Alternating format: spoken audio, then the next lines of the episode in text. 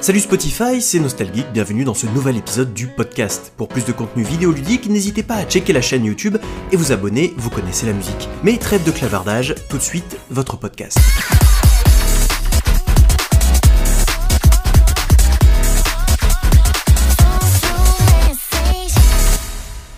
Bonjour à tous, c'est Nostalgeek et bienvenue dans le Nostalcast, le huitième épisode, qui est donc le format podcast slash discussion de la chaîne.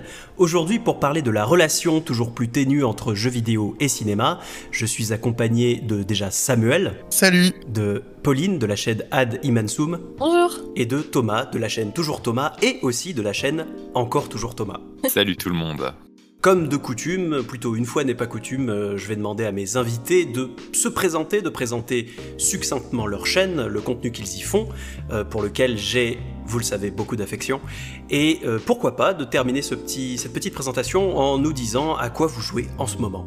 Très bien, bah du coup moi je suis euh, derrière la chaîne euh, Adimensum. Euh, le but de la chaîne euh, succinctement c'est du coup de parler du lore de différents jeux, de films, de mangas, en gros de tous les supports qui comportent un univers imaginé. Et pour le coup, bah, mes jeux en ce moment, je dirais que j'en ai plusieurs, j'en ai trois principalement. Je me refais The Witcher en ce moment, The Witcher 3, que j'ai déjà fait trois fois, deux fois, bon bref, que j'ai déjà fait. Euh, et je fais Ori and the Blind Forest et un nouveau jeu euh, qui s'appelle Inscription. Une des meilleures surprises de cette année. Euh Enfin, j'imagine que quand vous écoutez le podcast, il sera 2022, mais de 2021, euh, très certainement. Si vous n'y avez pas joué, euh, n'hésitez pas, c'est un jeu de cartes vraiment avec une ambiance dingue. Oui, c'est vrai que c'était une bonne surprise et euh, c'est pas forcément les formats de jeux auxquels j'ai l'habitude de jouer. Moi, je suis vraiment les jeux The Witcher, Red Dead Redemption ouais. 2, c'est vraiment ce genre, les open world ou semi-open world, c'est plus euh, ce que j'aime. Après, je suis très ouvert, du coup, je sais pas si c'est si c'est un jeu indé, du coup, c'est un seul mec qui est derrière. Ouais. Euh, je suis très ouvert sur les jeux indés, j'ai beaucoup de sensibilité par rapport à ça, et c'est vrai que ça a été euh, une assez grosse claque. Et en plus, des fois, on a l'impression qu'on finit le jeu, et en fait, non, c'est juste euh, la première phase du jeu. Donc, ouais, c'est c'est très surprenant et c'est très agréable à jouer. J'aime vraiment beaucoup. Alors, euh, salut à tous, moi c'est Thomas. Euh, vous me connaissez probablement pour une de mes nombreuses chaînes YouTube. parce que euh, en, réalité je suis sur internet depuis 7 ans. Euh, beaucoup de monde me connaît parce que pendant un temps j'étais sur euh, la chaîne du canapé. Et depuis quelques années j'ai une chaîne qui s'appelle Toujours Thomas. Et depuis encore plus récemment j'ai une chaîne qui s'appelle Encore Toujours Thomas. Et donc sur Toujours Thomas je parle de jeux vidéo, sur Encore Toujours Thomas je parle de cinéma. Et voilà je fais des, des, des courts métrages, des analyses de jeux, des analyses de plein de choses. Et en ce moment je joue à pas grand chose parce que il m'arrive un truc assez exceptionnel, c'est que je suis grosso modo arrivé à la fin de mon backlog, c'est-à-dire que j'avais plein de jeux auxquels je devais jouer. Incroyable. Euh, et, et, en fait, j'ai à peu près tout écoulé. Alors il y a toujours forcément un truc. Euh, euh, voilà, par exemple, je sais qu'il faut que je me lance la trilogie Mass Effect, mais voilà, tu vois, faut la, faut la déterre pour la, pour la lancer. Surtout Donc premier, là, je oui. suis, euh, ouais, ouais, ouais. Bah, en, en, vrai, j'ai jamais fait la trilogie Mass Effect parce que à chaque fois j'ai arrêté pendant le premier, euh, il me frustrait trop. Ce qui est bien bête, mais, mais voilà, à un moment je vais réussir à le faire. Mais du coup, là, tout de suite, maintenant, euh, je joue un petit peu à rien. Mais comme Pauline, j'ai joué à Inscription très récemment et j'ai trouvé ça très cool, même si certains passages m'ont un peu moins plu que d'autres. Euh, et, puis, euh, et puis voilà, sinon le DLC d'Outer Wilds, qui a été vraiment mon gros jeu de 2021, je ne parlerai jamais assez d'Outer Wilds, jouez tous à Outer Wilds. Et tu as une, tu as une vidéo d'ailleurs euh, qui parle de ce DLC sans pour autant le spoiler, ou en tout cas le moins possible, si je dis pas de bêtises. Ouais, j'ai une vidéo qui euh, essaye de vous vendre le DLC d'Outer Wilds en en spoilant le moins possible et, euh, et, en spoilant 1% du jeu à la toute fin du, de la vidéo avec des spoiler warnings. Vraiment, euh, parler d'Outer Wilds, c'est toujours une vraie galère. Bien sûr, bien sûr, mais en tout cas, Outer Wilds, c'est pour, pour les non-initiés une des expériences les plus déstabilisante au début. Euh, en tout cas, j'ai jamais entendu quelqu'un dire qu'il était rentré directement dans le jeu. Euh, c'est Mm. toujours une expérience euh, frustrante limite au début parce que tu ne comprends rien et le jeu Mm. te dit rien. Et, et c'est vrai que peu, j'ai l'impression, sont les gens qui ont eu le, la persévérance pour pouvoir passer ça et comprendre ce que le jeu veut amener comme, comme réflexion et comme, euh, comme, comme schéma euh, narratif. Et, euh, et il faut le faire. Ouais, j'ai ce sentiment aussi, c'est très particulier de euh, moi la première fois que j'ai joué à Outer Wilds. J'ai dû y jouer 2-3 heures, Mhm. j'ai pas trop compris, j'ai vite fait vu l'intérêt, mais ça m'a saoulé. Et vraiment, des mois et des mois plus tard, c'est euh, Arnaud, que vous connaissez peut-être, qui fut un temps s'appelait Lyuga sur YouTube, ah. qui m'a reparlé d'Outer Wilds et qui m'a poussé à y rejouer. Et là, vraiment, mais j'ai torché le jeu pendant 5 jours, je ne pensais qu'à ça, et c'est devenu un de mes jeux préférés de tous les temps. Et, en fait, c'est incroyable, mais j'ai l'impression que tout le monde vit la même chose, que tout le monde a du mal à rentrer dans le jeu, le relance des mois plus tard, et là, par contre, c'est une révélation, c'est absolument incroyable. Non, non, mais j'en suis à, ce, à ces des mois plus tard, là, parce que moi, j'ai lancé le jeu, justement, il y a quelques mois, et je suis pas du tout rentré dedans. Bon, après, j'ai pas eu l'expérience la, plus optique, tu vois. Je, suis passé par le Game Pass au début sur des supports pas forcément adaptés. Ouais, je me suis dit, mais attends, mais c'est lourd. Euh, le jeu m'en demande trop dès le début, tu vois. Mais à vous entendre, je pense que je vais le réinstaller et le relancer. Bon, eh bien, euh, ma foi, après, euh, après ces petites discussions fort intéressantes, rentrons dans le vif du sujet. Donc, Samuel, à toi l'honneur. Ouais, ouais, mais merci, merci. Non, écoute, je suis, je suis très content parce que on parle un petit peu de, tout petit peu de jeux vidéo hein, sur cette chaîne. Un peu. On parle aussi un tout petit peu, euh, pour le coup c'est vrai, de cinéma. On avait quelques essais euh, sur quelques films à l'époque où on cherchait euh, le format. Mais on n'en a pas l'occasion de parler des, deux sujets en même temps. Et pourtant, s'il y a bien un constat qu'on se fait depuis des années, c'est que les deux médias, donc jeux vidéo et cinéma, et même dans le cinéma, euh, j'inclus aussi les, séries, euh, voilà, donc la télévision.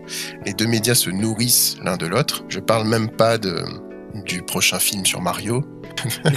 non, non, on n'en parlera pas. On non, c'est pas de ça. Je voulais la placer, mais c'est pas de, c'est pas de ce constat-là que. Enfin, c'est pas ça qui m'a fait partir de ce constat, mais c'est surtout, tu vois, Ghost of Tsushima qui, qui fait un hommage à Kurosawa. Mm. C'est des jeux qui sont des, des films interactifs Bandersnatch sur Netflix, bien sûr.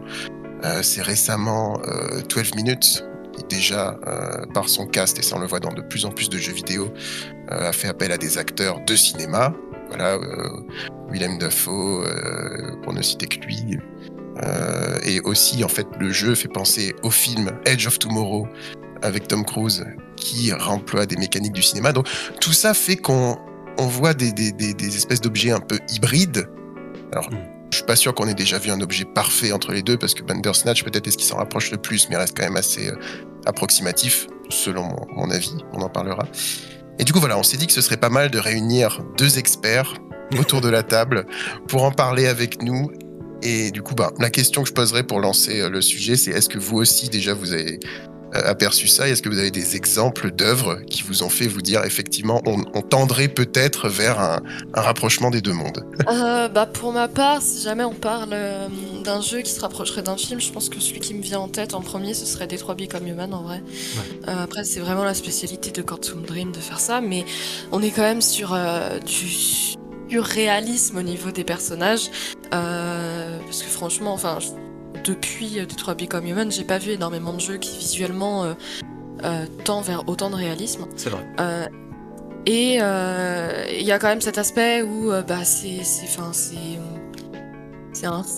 on a des petits moments de gameplay et des trucs comme ça, mais globalement c'est beaucoup du, d'un jeu à choix avec avec des différents parcours quoi. Donc c'est on est quand même je vais pas dire passif, mais on est quand même plus passif devant Detroit Become Human, comme on peut l'être euh, vers, euh, devant un film que, euh, que, d'autres jeux où on est quand même en général plutôt actif. Mhm. et en effet, c'est vrai que ça, je trouve que ça se rapproche d'une certaine manière de Bandersnatch, du coup, qui avait un peu cette idée de différentes fins, différents trucs à trouver. évidemment, en gardant des mécaniques de gameplay beaucoup plus propres au jeu. Mais euh, pour, moi, pour moi, au niveau des jeux, ouais, je dirais que c'est celui-là. Après, au niveau des films, euh, je dirais euh, bah, Ready Player One, c'était quand même un sacré. je dirais pas un hybride, mais pour le coup, c'était pas des mécaniques du jeu vidéo, mais alors le jeu vidéo était quand même central dans l'intrigue. et C'était un bel hommage, ouais. Ouais, parce que en dehors des hommages, t'as quand même des personnages qui vivent en mode full VR et ouais, euh, alors c'est un peu différent de tendre euh, à être comme un jeu vidéo, euh, comme le fait Bandersnatch, mais c'est plus inscrit dans l'univers du jeu vidéo, je dirais. Enfin, c'est lui qui me vient en tête en tout cas par rapport au thème. c'est intéressant parce que Pauline, Pauline parlait de Détroit Become Human et moi, là pendant les fêtes, j'ai donc vu ma famille et j'ai joué avec mes frères à House of Ashes, qui est le nouveau jeu de la Dark Picture Anthology, euh, qui, vous savez, la, série de jeux du studio qui est derrière euh, Until Dawn. Mhm. Et, euh, et en fait, il se trouve que, bon, j'ai pas adoré, j'ai pas trouvé ça génial, mais en gros, on y a joué. Il y a un mode multijoueur dans lequel euh, une personne incarne un personnage et on se fait tourner la manette régulièrement. Le jeu dit Thomas, c'est à vous. Et tu prends la manette. Et en fait, tu prends la manette, tu regardes une cinématique de 10 minutes, et à un moment, tu as une QTE, et ensuite, tu repasses la manette à quelqu'un d'autre. Donc, euh, vraiment, House of Ashes, on est sur le. euh, sur l'expérience qui ressemble le moins à un jeu vidéo que j'ai pu avoir dans les films interactifs, entre gros guillemets. Euh, mais moi, ce qui me fait penser à ce rapport entre le cinéma et le jeu vidéo, c'est une expérience très récente. Et pour le coup, c'est vraiment une expérience. C'est le la démo de l'Unreal Engine 5 de Bien sûr. Matrix Absolument. Oui. qui, qui, qui est sorti euh, très récemment là et qui est vraiment une démo de, de 15 minutes à tout casser euh, et qui sert principalement à montrer bah, les capacités de l'Unreal Engine 5. Mais je trouve ça hyper intéressant, notamment parce que euh, à un moment, pendant une cinématique, on a des images réelles de Keanu Reeves, Ouais. qui, qui est donc filmé par une caméra, euh, voilà, et le jeu passe brutalement à un Keanu Reeves en image euh, de synthèse en fait Tout à fait. un Keanu Reeves animé. Et t'as cette espèce de d'Uncanny Valley où tu sais plus vraiment quand est-ce que c'était le vrai, quand est-ce que c'était le personnage de jeu vidéo. Ça te met vraiment le doute et le la démo, le jeu a un commentaire là-dessus sur le fait que en fait on en arrive à ce stade d'avoir des graphismes qui sont presque photoréalistes, où tu peux presque confondre des images réelles et des images créées par ordinateur. Et du coup, euh, fondamentalement, en fait, on en arrive pas très loin de pouvoir créer une matrice. La fameuse matrice qui est le sujet central euh, des films. Un monde, euh, un monde virtuel qui ressemblerait au monde réel. Et donc je trouve ça très intéressant, d'autant plus que ce soit Matrix qui est, qui est décidé d'aborder ce, ce sujet. Bien sûr. Euh, et, et et fondamentalement, en fait, quand, quand il repense, parce que le cinéma utilise de plus en plus d'images de synthèse et aussi beaucoup plus d'images de synthèse en temps réel, euh, parce que maintenant il y, a des- il y a des films, euh, vous savez, comme euh, Le Mandalorian par exemple, qui était filmé dans ce, dans ce silo où en fait, au lieu d'avoir des fonds verts, il y avait des écrans, tu vois. Il y avait des écrans en arrière-plan qui calculaient par rapport à la position de la caméra, etc., à quoi l'écran, ce que l'écran devait projeter. Des films comme Avatar 2 qui est en train de se tourner en ce moment, où en fait ils ont une prévisualisation dans la caméra de à quoi vont ressembler les images de synthèse, même si ce ne sont pas des images de synthèse finies. Mais en tout cas, voilà, on utilise de plus en plus des images de synthèse calculées en temps réel, comme pour le jeu vidéo, dans le monde du cinéma. Et on en arrive à un stade où, euh, quand tu regardes, il y a pas très longtemps, j'ai revu Les Indestructibles, le premier film Les Indestructibles, et en fait, les graphismes des Indestructibles, mais au- aujourd'hui, mais on fait dix fois plus beau en temps réel sur une C'est ça. PS4. Bien sûr. C'est assez fait. incroyable de Tout voir fait. comment la technologie. Le chemin parcouru. euh, Et je rebondis rapidement, Sam parlait tout à l'heure du mode Kurosawa dans Ghost of Tsushima. Et je trouve ça très intéressant parce que euh, j'ai cette sensation que le, le cinéma et le jeu vidéo savent se faire des hommages et des clins d'œil, mais qui sont très souvent euh, très formels. Et ceux qu'on remarque sont souvent très formels. Parce que le fameux mode, euh, le fameux mode Kurosawa de Ghost of Tsushima, en fait, c'est un mode qui passe le jeu en noir et blanc, euh, met du grain sur l'image, met un filtre sur le son, et si je ne dis pas de bêtises, rajoute aussi des bandes noires pour donner Oui. le format scope à l'image. Et accélère, euh, accélère légèrement la, la vitesse du vent aussi pour créer plus de mouvement à l'image. Intéressant ça, je, je savais pas. Mais du coup, mais du coup, ouais, c'est une référence qui est très, qui est très formelle et Bien qui, sûr. en plus de ça, est ancrée dans euh, les spécificités techniques du cinéma, parce que le cinéma a commencé en noir et blanc. Et le jeu vidéo n'est pas passé par cette étape-là du noir et blanc, ou en tout cas pas de la même manière. Ça a pas de sens euh, dans l'histoire du jeu vidéo d'avoir un jeu vidéo photoréaliste ou quasiment photoréaliste comme Ghost of Tsushima, mais qui soit en noir et blanc avec du grain de pellicule, parce que ça, ce sont euh, des contraintes techniques liées à la fabrication des caméras de l'époque, tout comme le jeu vidéo pendant très longtemps était fait en pixels. L'équivalent de la période noir et blanc des jeux, bah, c'est ouais, les pixel art, comme tu disais, les- la période 8 bits, en fait, quand ils étaient. Enfin, je pense aux vieux jeux de Game Boy Color, Mhm. du coup, qui n'avaient pas la couleur euh, à l'époque. Enfin, le souvenir est très éloigné dans, dans ma mémoire, mais, mais du coup, ça me fait penser à ça. Ouais, Mais c'est vrai qu'il n'y a pas eu le même, la même évolution des deux côtés. Euh, tout avance beaucoup plus vite euh, dans le monde du jeu, c'est sûr. Mais c'est des, des, représentations visuelles qui sont, euh, qui sont très différentes, tu vois. Quand tu, quand tu regardes euh, du Game Watch ou de la Game Boy, c'est. Euh, alors, je, je, m'avance, mais je crois que la Game Boy, c'est des cristaux liquides, et donc c'est vraiment soit c'est allumé, soit c'est éteint. Il y a peut-être un petit nuancier d'entre deux. Mais euh, voilà, globalement, euh, c'est très. Euh, c'est des 0 et des 1 en fait, l'image du jeu vidéo à la base. C'est vraiment ça et on peut vraiment le ressentir comme ça. Alors que au cinéma, il n'y a pas vraiment de. On parle de noir et blanc, mais en fait, c'est du, du nuancier de gris, c'est des petits cristaux de nitrate d'argent qui sont plus ou moins sombres et le, noir et blanc au cinéma a finalement très peu de rapport avec le noir et blanc entre guillemets qu'on a eu dans le jeu vidéo. Et donc bref, je trouve ça juste intéressant de voir que euh, on a des histoires qui sont liées à ces deux médiums et que ces histoires bah, viennent des contraintes techniques très différentes du fait que d'un côté dans le cinéma on essayait de capter des images, de l'autre côté dans le jeu vidéo on essayait de créer des images à partir d'appareils électroniques et qu'aujourd'hui on se retrouve dans cet entre-deux où il y a de plus en plus d'images réelles dans les jeux vidéo. Tu regardes Control, dans Control, il y a des, des cinématiques qui ont été filmées avec une caméra. En fait, il y a des vrais mm. acteurs et des vraies actrices. Euh, et dans le cinéma, il y a de plus en plus d'images de synthèse, comme je le disais tout à l'heure. Ah, j'aimerais juste euh, ben, rebondir sur, différentes choses que, que, vous avez évoquées. Déjà, effectivement, sur cette démo de matrice que j'allais de toute façon évoquer dans, ce podcast, euh, qui est très très très intéressante et qui, témoigne aussi, bon là on, se verse un peu sur la partie business, mais qui témoigne aussi d'une volonté d'Epic de beaucoup plus s'investir dans le milieu cinéma, série, production audiovisuelle, donc comme tu l'as dit avec The Mandalorian, en l'état une série qui tourne sur Unreal. Euh, c'est une série dont la plupart des...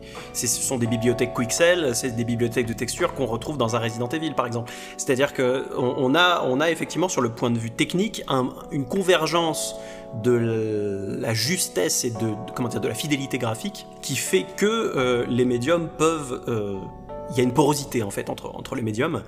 Après, c'est tout à fait vrai que euh, il y, a, cette histoire effectivement de, clin d'œil très formel et on y reviendra. Et, euh, sur ces thématiques-là euh, que tu as que tu as évoqué, Samuel, je pensais aussi à, Kojima. Mhm. Hideo Kojima, mhm. qui, on le sait, a toujours voulu être réalisateur, a toujours voulu réaliser des films, et c'est le premier Metal Gear est né aussi d'une nécessité, ou plutôt d'un, oui, d'une nécessité, d'une envie de réaliser des films, mais juste de ne pas avoir les, capacités et les moyens pour le faire. Donc il a essayé de donner cet aspect, euh, entre, encore une fois, cinématique au premier Metal Gear sur MSX à l'époque, bon bien entendu avec les moyens de l'époque. Ça me fait écho à la, première fois où j'ai joué à Metal Gear Solid 4, alors c'était il y a quelques années.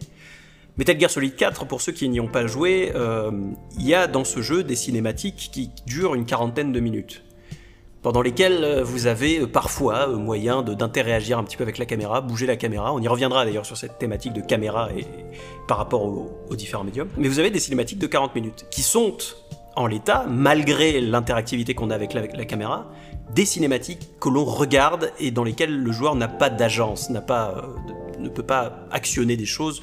il y a très très peu d'interactivité. Et c'est la première fois qu'on a commencé à, reprocher gentiment à Kojima de faire non pas des jeux mais des films. Et je trouve ça très très intéressant euh, dans, dans, la thématique qui nous occupe, parce que la question qu'on se posait à l'époque, c'était est-ce que le jeu vidéo est diminué du fait de son aspect cinématique? Est-ce qu'en fait l'essence du jeu vidéo, à contrario donc, euh, c'est son interactivité? À partir du moment où on choisit un média comme le jeu vidéo, c'est qu'on a envie d'être proactif dedans. Bien sûr. Et pas euh, de s'asseoir et de regarder quelque chose pendant longtemps. Et j'aime, et je fais partie quand même du public qui aime les les jeux avec beaucoup d'histoires, très, avec une histoire développée, avec. j'aime des, j'aime les cinématiques, euh, tout ça, j'apprécie beaucoup, mais c'est vrai que c'est euh, c'est vrai que c'est frustrant si jamais euh, le jeu nous... On peut avoir une cinématique très belle pendant 5 minutes, ça y a pas de problème. Euh, mais une cinématique belle pendant 40 minutes où de temps en temps on peut bouger la caméra comme tu le décris, parce que moi j'ai pas joué au Metal Gear Solid à aucun d'ailleurs. mais vu comment tu écrit, personnellement, être assis et regarder si c'est vraiment 40 minutes, moi c'est pas quelque chose qui me vend du rêve en l'occurrence. Fox, si tu nous écoutes, n'hésite pas à gueuler en commentaire. non, mais je- probablement que le jeu est très très bien, mais si c'est véridiquement, des fois par moment, 40 minutes où on s'assoit et on regarde, Ouais. euh, et où il n'y a même pas, disons, un petit QTE pour euh, mettre un peu d'épices euh, dans, le, dans, dans la cinématique, pour, pour moi c'est trop. Chacun, chacun y trouve son compte et il y, a tel- il y a suffisamment de jeux vidéo pour décider de s'orienter vers quelque chose qui est plus adapté pour nous. Euh, mais, euh, mais bon, voilà, c'est c'est juste qu'il faudrait, enfin, je pense qu'il faut doser un minimum euh, qui est quand même une grosse part de, de gameplay euh, par rapport à une part de cinématique. Et à défaut, bah, si on se lance dans un jeu Quantum Dream ou un jeu euh, là de- du studio d'Until Dawn, j'ai plus le nom, euh, bah, on sait qu'on va pas jouer, mais on ça. se lance dedans parce qu'on les connaît. C'est comme, enfin, là, il y a le il y a le nouveau Star Wars qui a été annoncé par Quantum Dream. Euh, et c'est vrai que bah forcément, euh, enfin pour ma part, euh, je suis un, je suis un petit peu mitigée parce que un Star Wars, euh, on a quand, quand on joue à un jeu Star Wars, on a quand même envie. euh, Bien sûr. dans, dans beaucoup de films, il y a quand même des scènes de bataille. Dans, enfin, il y a des, il y a au moins, il y a beaucoup d'action dans les Star Wars. Euh, et du coup, de se dire que potentiellement, on sera limité à sélectionner des dialogues et faire des petits, de temps en temps, des scènes d'action comme il peut y avoir dans Detroit Become Human. Pour le coup, ça peut potentiellement être un peu frustrant. Voilà. Ça, quand on ça. sait, quand on sait, on sait. Si jamais on tombe devant un jeu à une stop 40 minutes de cinématique, on n'était pas au courant, je peux comprendre qu'on soit un peu frustré. Par contre, oui, c'est une question d'attente en fait, de, de, de- de préconception. euh, ouais. Ouais, c'est intéressant parce que ce, ce prérequis d'interactivité euh, que demande a priori le, le- le jeu vidéo, en fait, pousse les histoires du jeu vidéo à aller dans une certaine direction. Euh, moi, personnellement, la première fois que j'ai remarqué ça, c'était en jouant à Bioshock Infinite. Mhm. Quand tu joues à Bioshock Infinite, au début du jeu, t'arrives dans la ville et grosso modo, pour faire très simple, l'histoire, c'est l'histoire d'un mec, il va dans une ville pour sauver une meuf C'est ça. t'arrives dans la ville, à un moment tu te fais arrêter par des policiers, et le premier réflexe de ton personnage, c'est d'en décapiter un des deux. il, le, il le décapite pas vraiment, mais, il- mais genre il l'égorge avec son truc. Enfin, c'est immédiatement dans la violence, et tout de suite après, il y a une fusillade, et tu dois tuer une cinquantaine de mecs. Euh, et en fait, en voyant ça, je me suis dit, mais si Bioshock Infinite avait été un film, ça ne se serait jamais passé comme ça Bien sûr. genre tu vois j'essaye de comparer ça à un Indiana Jones et même dans un Indiana Jones où il y a beaucoup d'action je pense que sur la totalité d'un film Indiana Jones il doit tuer entre gros guillemets ou en tout cas euh, se débarrasser de 40 50 mecs Ouais. c'est ce que tu tues dans les 20 premières minutes de Bioshock Infinite tu vois et, et oui en fait vu que le jeu vidéo nous demande de nous battre nous demande de euh, pour, pour garder les joueurs et les joueuses euh, actifs, bah, il faut t'envoyer plein d'ennemis, il faut euh, qu'il y ait en permanence de l'action, des trucs qui se passent. Et, et en fait, c'est pour ça que quand tu compares les, les jeux vidéo euh, tirés de films aux films en eux-mêmes, genre un jeu vidéo Die Hard, dans Die. Hard, euh, dans Die Hard, il doit tuer euh, 10 mecs, dans un jeu vidéo Die Hard, t'en tues 3000, tu vois. Tout à fait. Et puis sinon, on parlait de l'interactivité, euh, du fait que le jeu vidéo est interactif et pas le cinéma. Et en vrai, moi, c'est un, c'est un sujet qui m'intéresse beaucoup. Alors, sans, sans rentrer dans des, dans des débats de définition du mot interactivité, mais, mais je connais pas mal de films qui te demandent d'être actif. Même si le film ne réagit pas forcément à tes actions, euh, tu peux être actif devant un film. Et je pense notamment euh, au film de, alors d'un réalisateur qui s'appelle William Castle, Mhm. qui est un petit peu un, un oublié, euh, qui est un petit peu un oublié de l'histoire du, du cinéma. Mais, mais en fait, William Castle, c'est quelqu'un qui a presque inventé les attractions Disney, tu vois. Ou quand tu vas voir euh, Chérie, j'ai rétréci le public euh, à Disney, à Disneyland Paris. Euh, en fait, euh, William Castle faisait beaucoup de films dans lesquels il essayait de pousser les limites du cinéma, de voir comment il pouvait engager son public. Et il avait par exemple des, des films dans lesquels il avait préparé la salle de cinéma pour qu'il y ait un mécanisme sous ton siège qui fasse bouger le siège. Et il y, a un- y a un monstre dans le film, et à un moment, le monstre sort de l'écran et se promène dans la salle, et les sièges des spectateurs bougeaient dans la salle. Euh, pour donner cette illusion que le monstre se promène vraiment dans la salle. Euh, il a fait un film que je trouve très intéressant qui s'appelle 13 Ghosts, donc 13 fantômes, euh, qui est un film en fait que tu regardais avec bah, presque des, des lunettes 3D, donc tu avais un verre rouge et un verre bleu. Mhm. Et en fait, quand tu regardais le film à travers le verre rouge, tu voyais des fantômes, et quand tu le regardais à travers le verre bleu, tu ne voyais pas les fantômes. D'accord. Et, donc ils vendaient ça comme, euh, comme euh, le film fait tellement peur, si vous avez trop peur des fantômes, regardez-le à travers du, du verre bleu. Mais en fait, fondamentalement, ce que ça fait, c'est que ça te permet de choisir en temps réel qu'est-ce que tu veux voir et donc d'agir sur l'expérience de film que tu vas avoir. Est-ce que vous connaissez Jean-Luc Godard? Oui, oui. Euh, oui. Un des, un des derniers films de Jean-Luc Godard s'appelle Adieu au langage, qui est un film très expérimental euh, et pas forcément euh, passionnant, mais en tout cas qui est un film rempli d'idées. Et il y a notamment une idée assez similaire à cette idée des 13 fantômes, qui est que le film est en 3D. et donc, vous savez, pour que la 3D fonctionne, il faut qu'une caméra serve à filmer ce qui va être projeté dans l'œil gauche et une autre caméra serve à filmer ce qui va être projeté dans l'œil droit. Et il y a des moments où Jean-Luc Godard sépare ces deux caméras et donc ne permet plus de ne permet plus de voir des images en 3D, mhm. mais par contre te permet de voir une image ou une autre en fermant un œil et en ouvrant l'autre.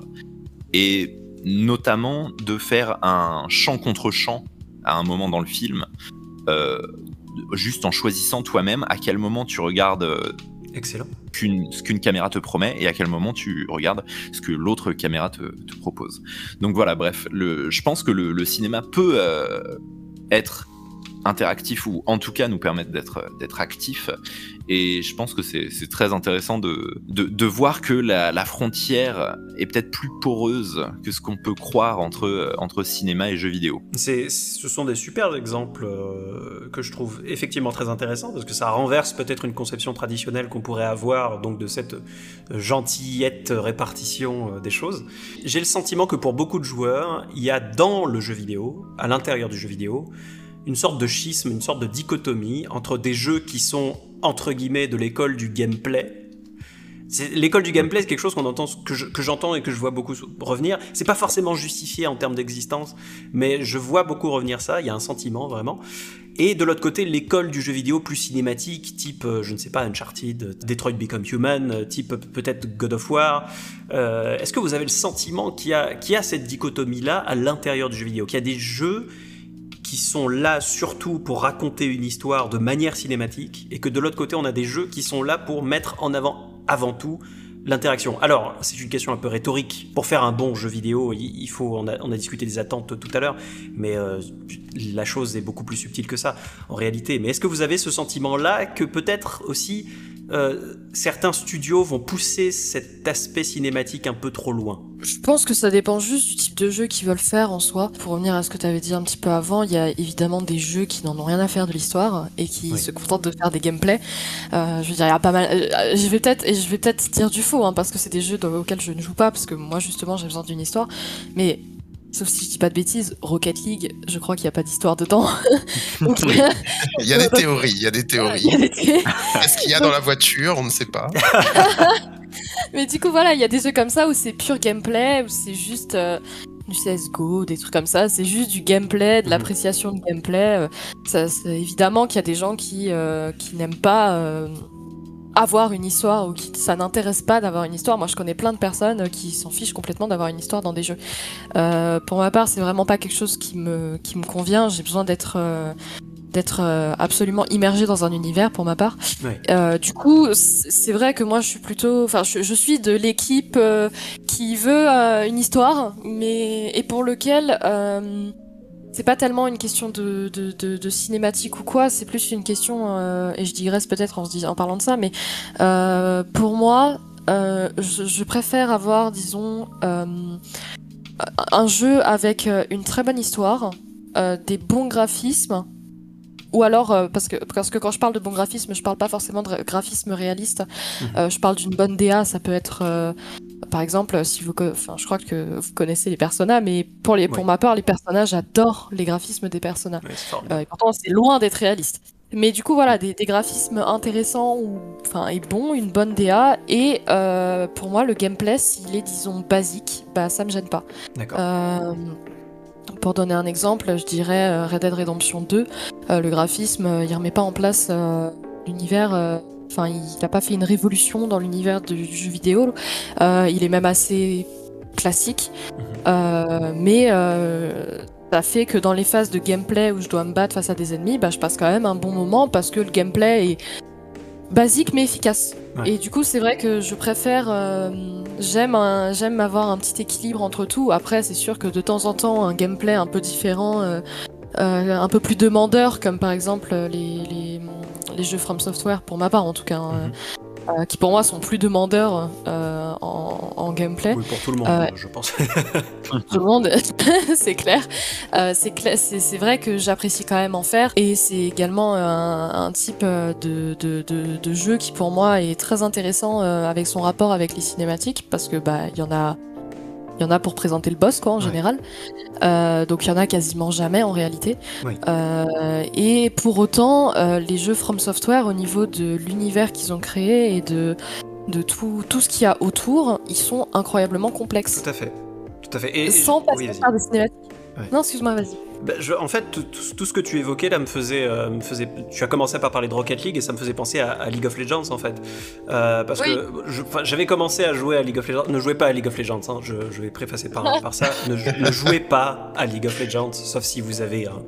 Je sais Ou en pas. désactivant le chat, à la limite. Oui, et, et encore. Après, Voilà. j'entends que Wild Rift sur mobile est, est très bien, précisément parce qu'il n'y a pas de chat.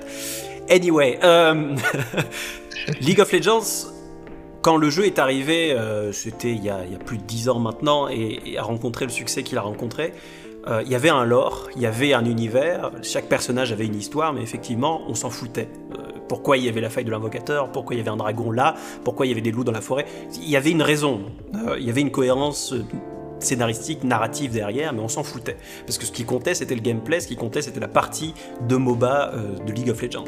Et c'est très intéressant de voir qu'aujourd'hui, Riot a élaboré un lore et un univers assez dense pour pouvoir euh, projeter tout ça dans différents jeux vidéo, mais aussi euh, dans une série animée, euh, Arcane, que j'espère que vous avez vu, parce que ne serait-ce que pour la direction artistique de Fortiche, c'est c'est Ouais. absolument dingue. Enfin, je sais pas si tu Et veux- on renvoie justement à l'excellente vidéo de Pauline là-dessus. Tout à fait. Une petite review, hein, mais c'était. Ouais, je suis, je suis très Tu, veux nous faire une preview, Pauline ou... non mais non mais c'est vrai que euh, moi euh, League of Legends euh, je touche pas parce que je connais euh, je, je sais me préserver et je me connais énormément et il faut savoir que je suis le genre de personne qui, qui je, je suis capable de rager sur Minecraft. Donc euh, je, me tiens éloignée de tout support qui pourrait euh, me donner envie de mettre un coup de poing dans mon bureau euh, dont League of Legends mais c'est vrai que j'ai des amis qui, avant même la sortie d'Arkane, me parlaient du lore un petit peu en me disant Oh, ça pourrait être intéressant pour ta chaîne et tout. Et c'est vrai qu'ils m'ont raconté quelques trucs et je me disais C'est vrai que c'est quand même assez, assez profond. Et j'ai regardé Arcane et je me suis dit Bon, bah du coup, j'ai envie d'en savoir plus. Et je suis allée, ils ont un très bon site. Euh, ils ont créé un super site Riot avec toute l'histoire du coup de, de tous les personnages et de toutes les régions, avec des concepts art magnifiques. Et en fait, bah, quand tu te retrouves face à ça et que tu te dis, mais les mecs, ils ont ce matériel-là et ils décident de faire LOL. Bah, t'as- disons, disons que j'ai quand même le sentiment qu'au début, il n'y avait pas grand-chose, tu vois. Et ils l'ont élaboré au fur et à mesure. Euh, Oui. Déjà, déjà, le- les concept art pour les personnages, etc., ont, ont été modifiés trois ou quatre fois, euh, si j'ai pas de Ouais, conneries. ça certains, me- ouais. Euh, au début, c'était Ouais, ouais, très, très, très, euh, comment dire, très basique, euh, que ce Oui. soit. Je pense que LoL est venu avant l'histoire, en fait. Ah oui, très certainement. Oui, très bah à l'origine, c'est Warcraft Mais- 3. mais- LOL. Ouais. Mais, mais dans l'idée, maintenant, quand tu vas sur leur site, que tu regardes les concept art pour euh, genre les différentes régions qu'il y a, euh, que tu regardes la beauté des trucs, enfin franchement, euh, Ionia, je crois que c'est, Ouais. euh, les concept art de cette région, ils sont mais incroyables. Et tu te dis en fait qu'ils auraient le potentiel de faire un monde, un jeu avec un monde semi-ouvert ou monde ouvert, genre incroyable avec ça, parce qu'il y a une diversité dans ce qu'ils ont fait, il y a des histoires qui, qui, qui ont un potentiel incroyable, et, et tu te dis que même si ça a été fait après la sortie de LoL, ils se contentent. Bon, maintenant il y a Arkane qui vient et j'ai cru comprendre qu'ils avaient d'autres projets, mais ils pourraient faire des jeux euh, avec un potentiel énorme graphiquement au niveau des visuels et de leur idée, et ils le font pas. Et moi, ça me, ça me- ça me frustre. Sincèrement, ça me frustre. Non, mais c'est c'est très intéressant parce que toutes ces choses-là, elles sont présentes pour ton imaginaire en fait. Oui. Euh, euh, moi, je, je joue pas spécialement à LoL et désolé, j'ai pas encore vu Arkane, mais euh, mais moi typiquement, je joue à Rainbow Six Siege avec mes frères. Je joue beaucoup, beaucoup, beaucoup à Rainbow Six. Et dans Rainbow Six, ils essayent aussi un petit peu de faire ce truc euh, où ils introduisent des nouveaux personnages, des nouvelles saisons, et t'as des petites cinématiques qui te plantent le décor, et toi t'étais juste en mode ouais, je joue Termite parce que il pète les murs solides, et t'as des cinématiques et, genre ils essayent de t'installer tout un univers en mode non en fait Termite c'est le mentor de Machine et euh, s'il a des blessures sur les bras c'est parce qu'il a eu tel accident avec truc et elle c'est un personnage elle avait un bras robotique mais en fait tu comprends que elle a perdu son bras dans tel ils essayent de te planter tout un tout un univers qui en fait n'existe que dans des cinématiques et qui n'ont aucun impact sur le jeu parce que finalement tu choisis tes opérateurs pas pour leur personnalité ni pour leur histoire mais pour leurs gadgets et, ouais, je, trouve ça toujours un petit peu, euh, un petit peu intéressant de voir des, jeux multijoueurs principalement qui essayent de créer tout un univers, euh, un univers étendu qui en fait n'a aucun impact sur le jeu en lui-même, mais qui existe juste pour l'imaginaire, pour la communauté, euh, presque pour les fan art, j'ai envie de dire. Hmm, C'est très intéressant ce que tu dis parce que, au fond, est-ce qu'on a besoin de ça?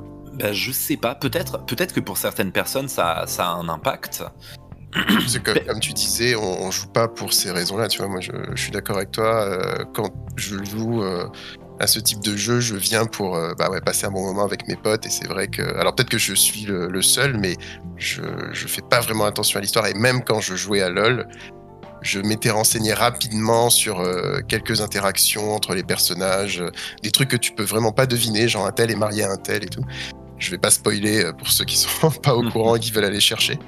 Et il y a des bonnes surprises. Oui, c'est pas monumental non plus. Mais, euh, non, non, mais c'est ça. Mais et c'est vrai qu'au fond, on n'a pas besoin de ça. La plupart des gens qui jouent à ce type de jeu, donc LoL Rainbow Six, passent à côté et ne viennent pas pour ça. Euh, mais je pense que oui, effectivement, c'est quand même intéressant de, de l'avoir. Et juste, je voulais rebondir à un truc que tu disais tout à l'heure, Pauline, je crois.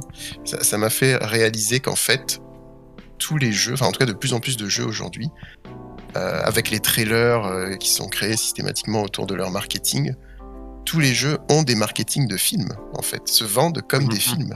Tout à fait. Euh, que ce soit des jeux purement mécaniques ou des jeux avec une vraie histoire, un vrai lore, etc. Mais c'est d'ailleurs très intéressant qu'on parle de trailer et plus de démo. Je sais pas c'est quand la dernière fois que j'ai joué une démo, moi? Mais en fait, Tout à fait c'est quand même particulier de te dire tiens, euh, je vais te vendre ce jeu et pour te le vendre, je vais te montrer des images. Euh, des images qui potentiellement ne représentent pas le jeu parce qu'il y a toujours ce, syndrome du trailer CGI euh, qui, qui, ne, ah, montre pas de gameplay. Ça, ça, ça c'est vraiment quelque chose que j'aime pas du tout. Les trailers qui te vendent du rêve et au final quand t'es devant, genre en vrai, c'est très frustrant. Et par exemple, là, il y, a le, il y a le trailer gameplay qui était sorti de God of War euh, Ragnarok. Et pour le coup, euh, ça, c'est ce genre de trailer que je veux voir. Hein, des petits brins d'histoire et, et, le gameplay pur. Le gameplay pur, pardon. Euh, surtout qu'il y a des jeux, ils ont pas. Ils ont, enfin, même, même si j'accroche de moins en moins avec les Assassin's Creed, ils ont pas besoin de se cacher nécessairement derrière des cinématiques comme ça parce que pour certains ils sont hmm. ils sont beaux donc c'est enfin enfin je trouve ça tellement dommage après il y a des petites exceptions et ça c'est juste parce que parce que euh, parce que voilà je suis une grosse fan de The Witcher mais pour le coup par exemple le, un des trailers de The Witcher euh, c'était même pas la, vraie tête des, des, personnages du jeu je sais pas comment ils ont fait ce trailer là mais euh, je pense que ceux qui connaissent les trailers, c'est celui où il dit I Kill Monsters. Mhm. C'est un très bon trailer, il est très bien ce trailer. Mais c'est vrai que euh, je sais que quand The Witcher est sorti, moi je jouais pas encore euh, à The Witcher à ce moment-là, j'y ai joué beaucoup plus tard, mais quand il est sorti, il y avait eu une grosse différence entre euh, ce qui était attendu avec ce genre de trailer et ce qui était le rendu final. Donc c'est vrai que pour le coup, vendre un jeu sur des images qui seront pas celles du jeu, je trouve ça toujours un peu délicat quoi. C'est ça. Thomas, on t'avait interrompu, vas-y. ouais, t'inquiète. Non, non, mais c'est un Bon, c'est de toute façon un sujet important et intéressant, le fait qu'il y ait des trailers mensongers. Mais au-delà de, au-delà des trailers mensongers, au-delà des histoires de Watch Dogs et de downgrade graphique euh, dont on a beaucoup entendu parler euh, ces dernières années, euh, je trouve que le, le trailer en lui-même et pas forcément le bon outil pour vendre un jeu. Et fondamentalement, je vais faire un, je vais faire un truc illégal, mais je vais dire du bien d'Ubisoft. Oula Ubisoft, Ubisoft continue à faire des démos pour certains de ses jeux. Par exemple, Riders, Riders Republic. Avant la sortie du jeu, pendant une semaine, tu pouvais télécharger le, bah, finalement le jeu en fait. Tu pouvais télécharger Riders Republic et tu pouvais y jouer une heure, deux heures, quelque chose comme ça. Et donc vraiment voir manette en main si le jeu allait te plaire, si le jeu était fait pour toi. Tu pouvais faire le début, les tutos, les premières courses, etc. Et il y a encore quelques, quelques studios qui font ce genre d'expérience où c'est plus vraiment des démos euh, euh, calibrées. Tu vois, c'est Mhm. pas genre euh, un petit passage du Oui, jeu euh, bien, bien ciselé, bien calibré pour bien te montrer tout ce que le jeu va avoir à offrir. C'est plus, euh, bon bah on te donne le jeu, mais on te met un, un timer pour t'empêcher de jouer après une, une certaine période. Mais en tout cas, moi je pense que c'est vraiment la manière de, de vendre des jeux et Tout que même le, même le trailer le plus honnête du monde, j'ai pas envie de regarder par exemple les trailers de Elden Ring. J'ai très envie de jouer à Elden Ring, Ouais. je n'ai pas envie de regarder les, les trailers parce que finalement, tout ce que je peux faire devant un trailer de Elden Ring, c'est m'imaginer. Tout à fait. M'imaginer à quoi, à quoi ça va ressembler quand moi j'y jouerai. N'hésitez Ouais, pas à revenir sur la Elden chaîne en Ring, euh, février, bien sûr. hein. Sur- Sur Elden Ring, j'ai hâte de voir justement si l'écriture de George R. R. Martin va donner cette dimension euh, cinématographique qu'on n'a pas vraiment dans Dark Souls. Ce que je Mm. disais dans un précédent podcast, je crois. Et à l'époque, les, les euh, commentaires avaient ça aimé. que j'aurais bien aimé qu'on m'en dise plus sur l'histoire quand je jouais à Dark Souls. Ah, faut Euh, peut-être qu'elle. Ouais, faut creuser. Faut- Pourtant, elle est très belle. Bah, comme sur LoL, tu vois, mais même c'est encore pire, parce que LoL, tu peux quand même avoir des infos euh, euh, si tu fais l'effort de lire des descriptions. Je vous le dis, je vous le dis tout de suite en commentaire. S'il y en a un qui l'ouvre sur ce sujet, euh, c'est le ban. hein. C'est, euh, ça. c'est ban def. Bannez-moi ça, les modos. Mais euh, non, non, non, bien sûr, les gens peuvent réagir. Bien sûr. Mais, euh, mais ouais, non, je, je me demande justement si Elden Ring va prendre le parti de se livrer un peu plus. Parce que je m'attends à ce qu'ils fassent, parce que s'ils mettent euh, un gars comme euh, Martin euh, à l'écriture et qu'ils le font pas, bon, c'est un peu triste. Après, euh, pour les Dark Souls, ça doit être Al 236 qui en avait parlé dans sa vidéo, Oui. euh, qui disait que le fait qu'on ait euh, du coup si peu facilement accès à l'histoire, en fait, ça fait partie au final un petit peu de, de- de l'essence du jeu parce que on est dans un monde où en effet il faut chercher, enfin, vu Tout est suggéré en fait. ouais, c'est ça. Et puis il faut chercher les manuscrits. Il faut. Il n'y a pas des PNJ qui vont te faire de l'exposition d'histoire en fait. Donc c'est c'est vraiment tu, pars toi euh, aventurier à la recherche de ce monde et qui essaie de le comprendre. Donc oui, il faut lire des, livres dans des étagères. euh, oui, il faut trouver machin, enfin tel objet perdu dans tel truc pour comprendre tel aspect. Donc c'est vrai que ça, et Bloodborne est assez assez avare euh, aussi hein, dans ses dans ses dans ses éléments d'histoire. Un peu plus généreux que Dark Souls, je pense quand même.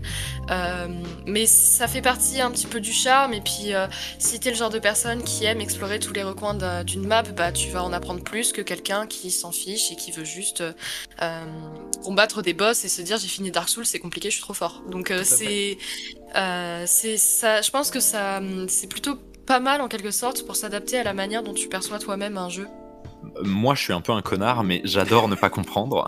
j'adore, j'adore me retrouver devant un truc et ne pas le comprendre. On embrasse Et- David Lynch, hein, bien sûr. Bien oui, sûr. exactement. Je, je parlais un petit peu en off de David Lynch, mais euh, par exemple, la première fois que j'ai vu euh, Mulholland Drive, j'ai rien compris à Mulholland Drive, mais, j- mais Ouais. j'ai kiffé. J'avais l'impression d'être devant un, un rêve ou un cauchemar. euh, je sentais qu'il y avait un truc derrière, mais je l'ai pas compris par moi-même, mais ça m'a pas frustré. C'est un truc que je ressens avec les Dark Souls, c'est que je me retrouve devant des devant des lieux abandonnés, des cathédrales, des paysages, et le jeu m'explique pas forcément ce que c'est, le jeu m'explique pas forcément ce qui se passe, mais je sens que ça n'a pas été fait au hasard, je sens qu'il y a tout un lore derrière qu'on ne m'explique pas. Et moi j'aime bien qu'on ne m'explique pas ce lore, parce que ça me fait juste comprendre que ces lieux ont un sens, ces lieux ont une importance, et je les découvre par moi-même. Et ça me fait vraiment me sentir comme un explorateur, comme si... euh, comme si j'étais euh, un explorateur qui redécouvrait une cité perdue depuis des centaines d'années et, tu vois des choses et tu dis mais pourquoi ça c'est ici? Pourquoi ça c'est fabriqué comme ça? Et, j'aime vraiment cet aspect de ne pas trop m'expliquer l'univers de des, Souls et globalement des jeux de, From Software parce que ça pour le coup ça nourrit vraiment mon imagination d'une manière qui m'intéresse Ça me fait penser à un live euh, que Hugo euh, des Game Next Door et Marine Mac ont fait dernièrement sur, euh, sur la chaîne Arte Jour de Play euh, sur les architectures impossibles dans le jeu vidéo. Si vous arrivez, alors il doit être quelque part, hein. Je- euh, qui était très intéressant parce qu'il y avait vraiment cette idée de une des spécificités du jeu vidéo par rapport à son rapport avec l'architecture, c'est qu'on peut s'incarner dans l'architecture, au sein de l'architecture. Mhm. Et du coup, on peut avoir le, pouvoir entier, tout le spectre de cette euh, suggestion qui est particulièrement intense dans Dark Souls ou dans. Enfin, je veux dire, euh, j'ai fait une vidéo sur ma chaîne qui parlait d'architecture, c'est celle sur Control, sur l'architecture brutaliste. Et, et c'est vrai que de pouvoir, euh, pas forcément interagir, mais être exister dans, cette dans, dans, ce cadre architectural, c'est quelque chose qui est particulièrement puissant en termes de, narration. Et du coup, ça me, ça me fait repenser à la question qui nous a amené à tout ça. Bien sûr. Merci de recentrer le sujet, Thomas.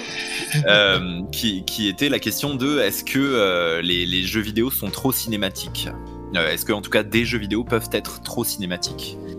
C'était grosso modo ça la question, si je oui, me pas. Oui, oui. Euh, et en vrai, euh, oui, parce qu'il y avait toute cette histoire de les jeux euh, qui sont centrés sur le gameplay, les jeux qui sont centrés sur l'histoire. Et, effectivement, fondamentalement, bon, les jeux vidéo à la base, c'est du jeu. typiquement, tous les jeux à, scoring, ou même tous les jeux comme Rocket League, comme en parlait Pauline. mais effectivement, moi aussi, j'aime beaucoup les, les, jeux qui racontent des histoires. Et j'ai rien particulièrement contre les jeux qui racontent des histoires par leur cinématique, mais je trouve ça un peu dommage parce que quand tu joues à un jeu vidéo, tu as justement cette interactivité, ce mhm. gameplay qui est quand même euh, central au jeu vidéo et qui est quand même la particularité du jeu vidéo. Et moi, je suis pour le coup très fan des jeux qui racontent des histoires dans leur gameplay plutôt que de les raconter dans des cinématiques. Euh, c'est-à-dire que je pense à des jeux comme What Remains of Edith Finch. Absolument. Qui euh, va te raconter plein de petites histoires, plein de vignettes, mais toujours, toujours, toujours à travers le gameplay. Euh, il y a la fameuse histoire de la poissonnerie, dont tout le monde se rappelle. Premièrement parce que c'est une histoire qui est très émouvante, mais aussi parce que son parti pris au niveau du gameplay est très fort de te faire jouer l'aliénation d'un mm. personnage qui fait un, bah, un métier euh, complètement abrutissant. Et donc, euh, avec euh, une de tes mains, tu te retrouves à juste décapiter des poissons dans la poissonnerie à l'infini. Alors qu'avec l'autre de tes mains, tu t'évades dans des univers imaginaires et tu cette espèce de split screen.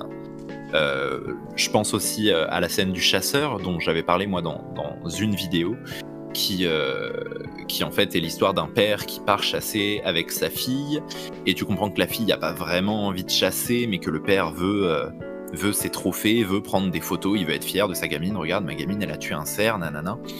Et il y a tout ce moment dans le gameplay où en fait tu incarnes le père et tu incarnes euh, presque l'appareil photo, mhm.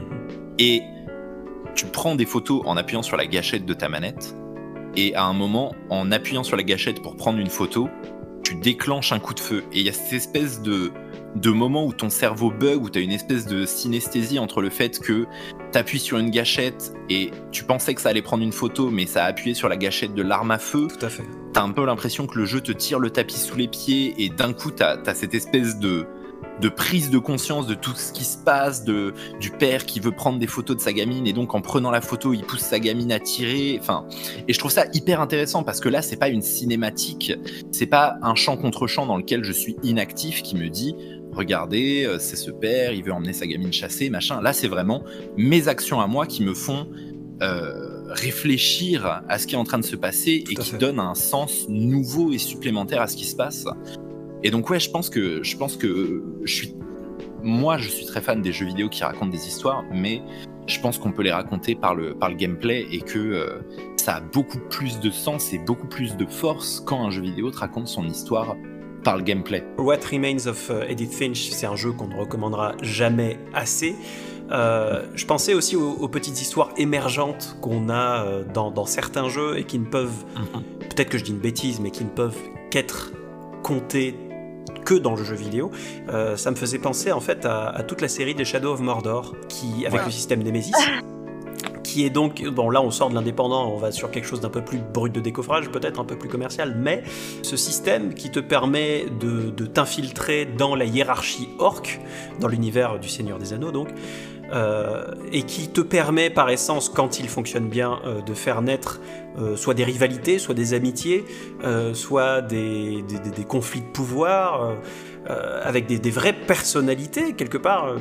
En tout cas dans Shadow of War, il y avait, il y avait par exemple un orc que j'oublierai jamais parce qu'il avait un chauffeur de salle qui arrivait juste avant lui pour, euh, pour hyper le gars euh, avant qu'il arrive dans le, dans, le- dans le combat. Je trouvais ça, enfin, je, pleurais de rire euh, tellement je trouvais ça génial. Toutes ces petites histoires qui sont émergentes, Mais non, mais c'est intéressant parce que euh, Shadow of Mordor et Shadow of War essayent de maîtriser euh, ces histoires émergentes. Oui. C'est-à-dire que tu as vraiment tout un système qui est fait pour que ces histoires émergentes semblent faire partie du jeu, soit amenées par des dialogues, etc.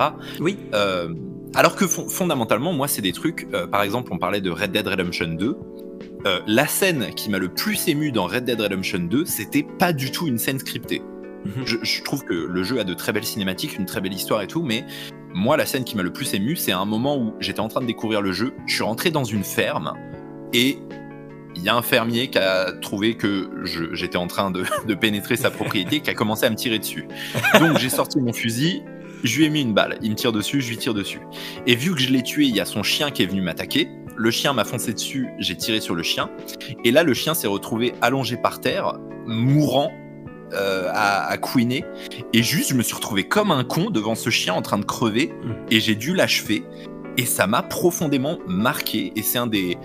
C'est- une petite histoire en fait qui s'est déroulée par accident et pour moi il y a eu tout un arc narratif, il y a eu des émotions, il y a eu euh, vraiment un, une, vraie petite histoire qui est simplement euh, due au fait que l'intelligence artificielle dit si tel personnage est à tel endroit, l'attaquer. que qu'on parle de jeux vidéo ou de cinéma, on est sur des médiums qui sont avant tout visuels. Mhm. Euh, et tu parlais de la relation qu'on avait en tant que spectateur ou joueur à la caméra. Est-ce que tu as quelque chose euh, à dire là-dessus? Oui, alors déjà. En tant que technicien, voilà. Voilà, ce que, ce que j'ai à dire là-dessus déjà, c'est que quand j'étais en école de cinéma, j'ai conclu mes études par. C'est pas vraiment une thèse, mais on nous a fait écrire un gros papier. Et j'ai décidé d'écrire ce papier sur les caméras dans le jeu vidéo et leur différence avec les caméras de cinéma. Parce que quand tu joues à un jeu vidéo, euh, peu importe le jeu, tu joues à Tomb Raider par exemple. Tomb Raider, c'est ton personnage de dos. Oui. Et la caméra n'est faite que pour cadrer ça quand tu regardes un film, ça va être très très rare que tu vois juste un plan large avec le personnage principal de dos. Parce que les films et les jeux vidéo, même si ce sont des médiums visuels et même si tu peux les observer de, de, de la même manière sur un écran de télé, leur objectif par le biais des caméras n'est pas le même Bien sûr. quand, quand tu fais un film, c'est important de connaître les émotions des personnages, de comprendre ce qui se passe dans la tête des personnages. Et donc, dans les films, on a beaucoup de gros plans, on a beaucoup de plans de caméra qui vont être présents pour filmer les visages des acteurs et donc des personnages. Alors que dans le jeu vidéo, ce qui est important, c'est surtout ce que toi tu penses et ce que toi tu ressens. Et donc, ton personnage est vraiment un avatar, c'est vraiment euh, juste là pour te montrer où est-ce que tu te situes dans l'espace, mais la caméra, elle, elle est présente pour te donner des informations sur ton environnement. Mhm. C'est très rare dans un jeu, en dehors d'une scène cinématique, en dehors de, euh, voilà, euh, d'un coup, le, le jeu arrête de te demander de jouer, ça va être très rare que tu vois le visage de ton personnage, ça va être très rare que tu vois un plan qui ne te donne pas d'informations sur ce qui se passe autour de ton personnage, parce que tu as le contrôle de la caméra et tu as le contrôle de la caméra pour comprendre ton environnement et pour comprendre ce qui va se passer autour de toi. Euh, tu penses à, euh, par exemple, un film comme euh, Conjuring. Dans Conjuring, tu as toute cette scène avec ton personnage qui craque une... Enfin, le personnage du film, pardon, qui craque une allumette et la caméra la filme, elle, euh, dans le noir avec son allumette et, euh, et on voit son visage éclairé par l'allumette. Dans un jeu vidéo, t'aurais jamais ce genre de plan parce que ce que tu aurais, c'est euh, bah, peut-être une vue à la première personne avec une main qui tient une allumette au premier, au premier plan. Mais Amnésia. Voilà. Ouais, typiquement, typiquement euh, Amnesia.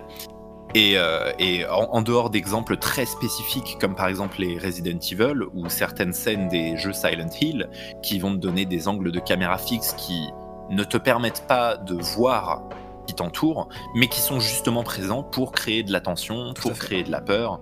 A contrario, c'est euh, vrai que peut-être au cinéma, excuse-moi, euh, au cinéma. En tout cas, j'ai beaucoup d'exemples de plans subjectifs au cinéma qui ne marchent pas. Alors j'ai cru comprendre qu'il y en avait quelques-uns euh, qui marchaient, mais que c'était plus euh, l'exception qui confirmait la règle, quoi. On parle, beaucoup de comment le jeu vidéo s'est réapproprié les codes du cinéma par les cinématiques, etc. Et par les jeux comme euh, les, Become Human, les jeux Quantic Dream. Mais on parle pas beaucoup du fait que le cinéma s'est lui aussi réapproprié certains codes visuels du jeu vidéo. Mhm. Euh, j'avais cet exemple de Gus Van Sant et de son film Elephant. Et donc pour ceux qui ne le savent pas, Elephant, c'est un film qui parle de la tuerie de Columbine. Et Gus Van Sant, en commençant à réaliser ce film, il s'est renseigné, il a entendu dire que les tueurs euh, étaient euh, des fans de jeux vidéo, et donc Gus Van Sant a voulu s'intéresser aux jeux vidéo, et il demandait à une assistante de jouer à Tomb Raider, de s'enregistrer et ensuite il regardait les images. Et donc, il s'est retrouvé à voir à quoi ça ressemblait un jeu vidéo et à se faire exactement cette réflexion en fait, cette réflexion que les jeux vidéo sont filmés d'une manière dont on ne filmerait jamais des, films, mhm. euh, des genre Super Mario, euh, enfin tu vois genre Mario Bros, le Mario Bros original, c'est une vue complètement latérale. Tout à fait. Point final. Et c'est très rare d'avoir ce genre d'image au cinéma. Alors qu'on pourrait avoir ce genre d'image au cinéma. Tu regardes les films de, Wes Anderson, tu as des films de Wes Anderson qui fondamentalement ont la même esthétique qu'un platformer 2D. Absolument. Et donc Gus Van Sant, du coup, euh, voit ça, voit ces images de, Tomb Raider où il voit son personnage de dos marcher en plan séquence euh, dans, des, dans des couloirs de pyramide et, et, ça le fascine et du coup il se met à, à reprendre ces esthétiques-là dans son film Elephant. C'est pour ça que dans Elephant, il y a beaucoup de scènes qui sont filmées en plan séquence, au steadicam, avec un personnage qui tourne le dos à la caméra pendant, pendant longtemps. Euh, et d'ailleurs, si vous avez vu le film suivant de Gus Van Sant, qui s'appelle Jerry, qui est un film très très chiant pour le coup, mais qui est une vraie expérience visuelle, euh, Jerry euh, continue encore à pousser cette idée des, des cadrages qu'on ne voit pas habituellement au cinéma et à essayer de comprendre qu'est-ce que ces cadrages peuvent faire ressentir quand tu regardes un film et à quoi ils peuvent te faire penser. Et je finirais juste, tu parlais des plans subjectifs euh, sur un film comme La Chasse de Winterberg. Oui, oui. Je me souviens euh, Chasse... avait parlé une fois. oui, ouais, ouais, tout à fait. Euh, et voilà, la chasse, la chasse de Winterberg, pareil, il y a des plans à la première personne avec, enfin vraiment style jeu vidéo où tu vois le fusil devant la caméra, en fait. Euh, et pour le coup, là, euh, c'est vraiment purement visuel, c'est-à-dire qu'il n'y a pas de, a pas de message caché. La chasse, c'est pas du tout un film qui parle de jeux vidéo, euh, mais pour autant, c'est une idée visuelle qu'on a vu naître dans le jeu vidéo, qui a été réabsorbée par le cinéma et digérée par le cinéma euh, et peut-être que c'est complètement accidentel. Hein. Ça se trouve, Winterberg n'avait jamais de sa vie vu une seule image de Doom ou de Wolfenstein. Et pour finir, euh, et pour finir, moi, je pense toujours à In the Mood for Love. Bien sûr. Euh, que je, voilà, que vous avez peut-être vu, qui est un magnifique film de Wong Kar Wai. Et il y, a un truc, moi, qui m'intéresse beaucoup dans In the Mood for Love, c'est que le film se passe dans un très petit quartier et on voit très souvent les mêmes lieux revenir. Mhm. Et la plupart du temps, quand on revoit un lieu revenir, on le reconnaît non seulement parce que c'est le même lieu, par exemple, c'est le même escalier, mais surtout parce que l'escalier est toujours filmé de la même manière. Et cet aspect-là, moi, me fait énormément penser à Resident ah, Evil. Resident Evil, bien sûr. Je ne sais pas. Peut-être que Wong Kar Wai a joué à Resident Evil. Je ne pense pas. Mais peu importe finalement. Du, du moment que ça m'y fait penser, euh, je trouve que la notion est intéressante. Que dans Resident Evil, en fait, tu te promènes dans un château et tu reconnais les pièces du château non seulement parce que euh, bah, c'est une bibliothèque et t'es déjà passé dans cette bibliothèque, mais aussi parce que tu reconnais l'angle de caméra, tu reconnais le plan en lui-même. Et, je trouve que In the Mood for Love réussit à très rapidement cimenter des lieux et à te faire comprendre euh, l'importance de ces lieux en les filmant toujours de la même manière. Et à chaque fois que tu vois le, bah, le même plan revenir dans ta tête, il y a une petite voix inconsciente qui dit J'ai déjà vu cette image, je reconnais cet endroit, je comprends ce que cet endroit signifie. Tout à fait. On arrive tout doucement euh, à la fin du, du podcast.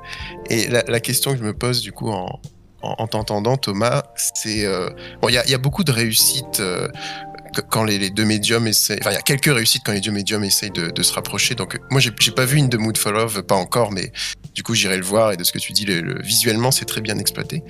Mais est-ce qu'au fond, il est souhaitable, faisable, d'avoir, tu sais, un objet hybride parfait, ciné, jeu vidéo? Parce que j'ai l'impression qu'il y aurait beaucoup de trade-off à faire entre les deux et, et parfois, donc comme In the Moon for Love, c'est réussi, mais j'ai beaucoup d'exemples où ça l'est pas, que ce soit sur la forme ou sur le fond. euh, on le voit quand il y a des associations ciné-jeux vidéo, on, on a plus d'exemples d'échecs, je pense, que de réussite. Même si peut-être c'est une question de technologie, une question de vision, je sais pas. Euh, mais ouais, au fond, je me demande si c'est souhaitable d'arriver vers un objet euh, idéal qui serait le, mix entre les deux. Alors je sais pas si c'est souhaitable, euh, parce que comme, comme je le disais, euh, le cinéma et le jeu vidéo ont, un point commun que ce sont des, des médiums visuels avec des images qui bougent, mais ça reste quand même, selon moi, des, des formes d'art qui sont très différentes et qui répondent à des codes très différents. Et pourquoi pas euh, avoir une, une fusion entre les deux, mais c'est toujours un peu compliqué parce qu'en fait, la plupart des gens qui font des films et qui parlent de jeux vidéo ne sont pas des gens qui aiment le jeu vidéo. Et la plupart des gens qui aiment profondément le jeu vidéo sont des gens qui font du jeu vidéo. Il y, a- il y a toujours un petit peu cette condescendance quand même de euh, le cinéma c'est un art noble et le jeu vidéo c'est un truc d'enfant, ça tend à disparaître, mais il y a toujours quand même un petit peu cette, euh, cette conception là. Et euh, on le voit plus souvent dans l'autre sens, on voit plus souvent des gens qui font du jeu vidéo, mais qui sont fans de, de cinéma et qui euh, veulent faire des références au cinéma. On parlait d'Hideo Kojima. Ouais. Et là où je trouve ça un petit peu compliqué, et c'est pas du tout euh, par pur plaisir de cracher sur euh, Hideo Kojima, mais je pense que Hideo Kojima n'est pas un grand réalisateur. Si Hideo Kojima faisait des, des films, il ne ferait pas des, films absolument incroyables avec une mise en scène euh, euh, complètement soufflante. Au, au final, les cinématiques dans les Metal Gear Solid, selon moi, la plupart du temps, ça reste du cinéma très simple. C'est sûr. très champ contre champ, plan large, euh, euh, rien d'exceptionnel. Et c'est pas pour dire que, que c'est mauvais. Euh, mais en tout cas, voilà, je, je trouve que dans, dans les gens qui font du jeu vidéo, il y en a très peu qui sont capables de euh, faire des cinématiques qui, en termes de mise en scène, sont aussi fortes que ce qu'on peut avoir dans des films. Et, euh, et voilà, et, de la même manière que euh, les gens qui font des films euh, n'ont pas forcément tous les codes du jeu vidéo, et donc cette hybridation, à mon avis, ne peut venir que avec le temps, que quand les gens qui ont vraiment joué à des jeux vidéo, qui ont vraiment une grosse culture du jeu vidéo et une grosse culture du cinéma, commenceront à être de plus en plus présents et à, réaliser et à réaliser des films, par exemple. Je suis complètement en train de me perdre, mais peu importe. Il y a un- une forme un peu de mépris euh, de la part euh, de- du cinéma pour le jeu vidéo. Euh, je ne sais pas si ça va être très clair ce que je vais dire, mais moi je le sens un petit peu dans le... Parfois le manque de volonté de bien faire quand le cinéma souhaite adapter le jeu vidéo. Et je parle là vraiment d'adaptation, parce que les bonnes adaptations de jeux vidéo, euh, bah il y en a pas beaucoup. Non. Et euh, très très généralement ils mettent peu de moyens. euh, c'est un peu en mode tiens tu veux ton Resident Evil? Bah je t'ai mis des zombies. Il y a un mec qui s'appelle Léon, il a les cheveux noirs mais tranquille, c'est bon t'es content. Donc c'est un peu c'est un peu il y a y a du mépris jusque dans les adaptations et du coup pour pour un petit peu cerner quand même mon avis sur les adaptations, euh, comme ça euh, les choses sont mises au clair. Une adaptation, ça, ça a vocation à être libre de bah, d'interprétation et d'adaptation. On n'a pas euh, quelqu'un qui adapte un média n'a pas nécessairement euh, l'obligation de coller à ce qu'il adapte. Bien sûr. Et ça peut avoir des très bons résultats. Ça peut, enfin, il y a, pour moi, il y a différents euh, résultats qu'on peut obtenir. Soit on a une très bonne adaptation qui est fidèle au matériel de base, qui en devient un très bon film ou une série. Euh, soit on a une mauvaise adaptation pas fidèle qui devient une mauvaise série. Les Resident Evil sont vraiment genre le parfait exemple. Ou euh, les, les Doom, les trucs comme ça. Euh, Hitman. Euh, et on a le cas d'une mauvaise adaptation qui devient une- un bon film et une bonne série. Ce qui est, il me semble, le cas pour Shining, qui est une très mauvaise adaptation du film, enfin du livre de Stephen King. On est d'accord. Autant est un film, euh, personne n'est là à contredire que Shining est un film euh, exceptionnel euh, de mise en scène et de tout ça. Et pour moi, les adaptations du coup peuvent se classer dans cette espèce de catégorie où ils sont pas des bonnes adaptations. Obje- objectivement, ça ne colle pas au matériel de base, mais pour autant, bah ça fait des bonnes choses.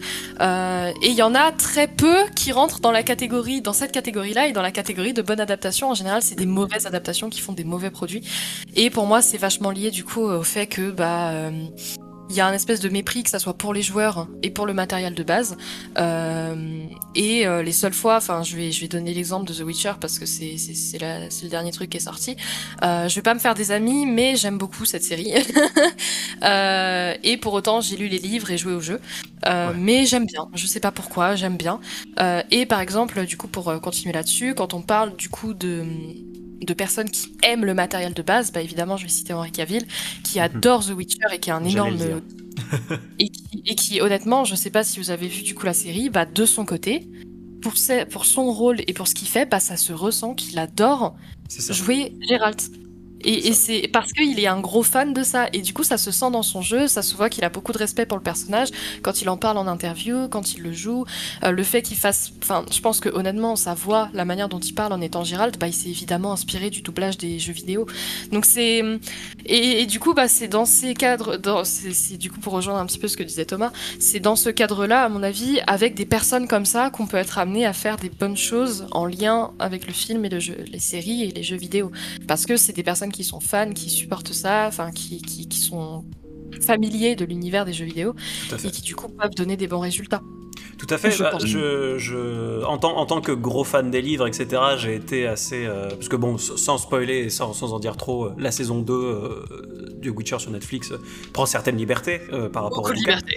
Voilà. euh, Un peu trop. J'ai j'ai haussé quelques sourcils quelquefois, mais comme tu dis, Pauline, effectivement, ça a été fait avec une certaine honnêteté et ce- cette appréciation pour le matériau original. Enfin, ce qui paraît, c'est une véritable bible du, du Witcher, Henri Cavill, parce qu'il se souvient de la page du bouquin où ils disent, où ils disent ceci ou cela. Et, euh, et il se murmurerait qu'il il serait aussi évoqué pour euh, euh, jouer le commandant Shepard dans une prochaine adaptation en série de Mass Effect.